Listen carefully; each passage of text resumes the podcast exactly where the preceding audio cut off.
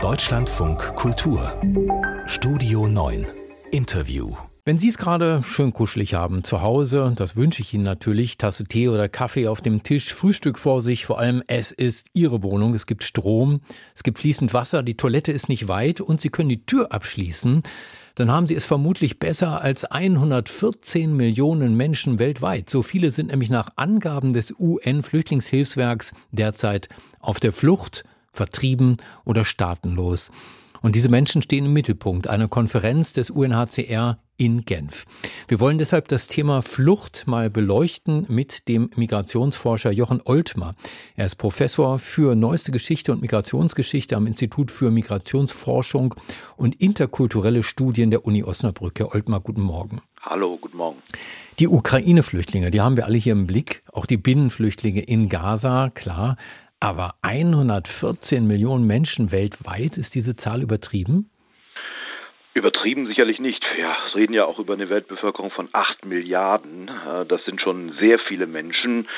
Und wenn man dann auf die jeweiligen ähm, Weltregionen schaut und eben nach der jeweiligen Flüchtlingsbevölkerung schaut, dann sieht man ja spektakuläre Zahlen. Sie haben ähm, noch nicht genannt Syrien, 6,5 Millionen Menschen, die aus Syrien ausgewichen sind, 8 Millionen Binnenvertriebene in Syrien. Wir reden über Venezuela als einen wichtigen Herkunfts, ähm, Herkunftsgesellschaft, mehr als fünf Millionen, vielleicht sechs Millionen, ähm, diverse andere Länder, Iran mehr als drei Millionen und, und, und. Also das summiert sich dann doch in sehr erheblichem Maße, wobei man unterscheiden muss in diesem Zusammenhang zwischen denen, die tatsächlich über Grenzen ausgewichen sind, vielleicht 40 Millionen, und denen, die, haben Sie gerade schon genannt, als Binnenflüchtlinge kategorisiert werden, die also im eigenen Land bleiben, vielleicht 70 Millionen.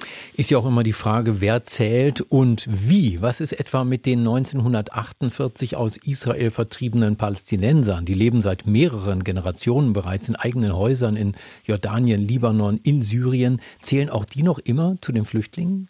Ja, auch Sie zählen dazu. Ähm, Sie sind sogar eine eigene Kategorie innerhalb dieser Statistik, die Sie eben genannt haben. Also ein Teil sozusagen dieser 114 Millionen. Aber das ist auch wieder eine besondere Situation insofern, ähm, als das eine Gruppe ist, die mm, ja, die letztlich in diesen Zielgesellschaften, über die Sie gerade gesprochen haben, Libanon, Jordanien beispielsweise, nur begrenzt angekommen sind. Das heißt also, sie bekommen in der Regel, obwohl sie schon seit Jahrzehnten dort leben, nicht die jeweilige Staatsangehörigkeit.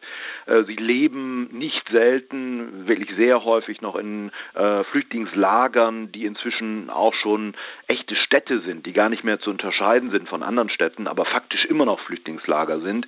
Ähm, das ist tatsächlich ein Phänomen, das wir beobachten können, dass eben nicht selten im Kontext von Flucht so etwas wie Nicht-Integration und Nicht-Ankommen auszumachen ist. Aber die Nachkommen der deutschen Vertriebenen nach dem Zweiten Weltkrieg, die gelten auch nicht mehr als Flüchtlinge, sonst wäre ich ja auch einer. Mein Vater kam aus Pommern. Ja, aber wenn Sie wollten, können Sie sich immer noch einen Flüchtlingsausweis besorgen, Wirklich? weil das entsprechende Bundesvertrieben- und Flüchtlingsgesetz von 1953 das vorsieht. Dieser Status wird vererbt. Das ist für Sie völlig bedeutungslos heutzutage, aber die Möglichkeit bestünde. Ist Flucht also eine Ausnahme oder eher eine Konstante in der Menschheitsgeschichte? Ich denke, man kann sehr schnell davon äh, auf die Gedanken kommen, von einer Dauererscheinung, von einer historischen Dauererscheinung zu reden. Äh, wir reden seit Jahrhunderten, wenn nicht gar seit Jahrtausenden äh, von so etwas wie Flucht, Vertreibung, Deportation. Man muss nur mal in die Bibel gucken oder ähm, in den Koran gucken. Das, das ist, die Texte sind voll mit Schilderungen von Flucht, von Ankommen oder eben auch Nicht-Ankommen. Und die grundsätzliche Ablehnung von Flüchtlingen, ist das etwas, was man über überall auf der Welt findet, dass niemand gern Haus und Hof mit Fremden teilt? Nein, also so allgemein, glaube ich, kann man es nicht formulieren. Man muss jedes Mal gewissermaßen genau hinschauen. Das heißt also, wenn wir uns anschauen, wie Gesellschaften über so etwas wie Flucht bzw. Flüchtlinge reden, dann sehen wir, dass das Ergebnis dieses Sprechens, dieses gesellschaftlichen Sprechens total unterschiedlich ist. Mal werden tatsächlich Menschen als Belastung, sehr häufig auch als Belastung verstanden, mal aber auch durchaus als Bereicherung. Wir haben ja diese Diskussion auch immer wieder geführt in der Bundesrepublik, was beispielsweise äh, Fachkräfte angeht angeht unter den äh, Schutzsuchenden. Ähm, es gibt immer, gibt immer Diskussionen um Sicherheit, Kriminalität beispielsweise. Wir sehen immer wieder auch eine Situation, in der beispielsweise diese Aufnahmen, äh, aufnehmenden Gesellschaften ähm, sich selbst als ähm, Gesellschaften verstehen, die gut sein wollen, die also vor dem Hintergrund von Menschenrechten äh, ganz explizit sagen, ja, wir sind bereit und wir sind auch in der Lage, Schutzsuchende aufzunehmen. Wenn in den nächsten Tagen nun in Genf nach, Zitat, kreativen Lösungen gesucht wird für die rund 114 Millionen vertriebenen Staatenlosen oder geflüchteten Menschen auf der Welt, was lässt sich da lernen aus der Geschichte?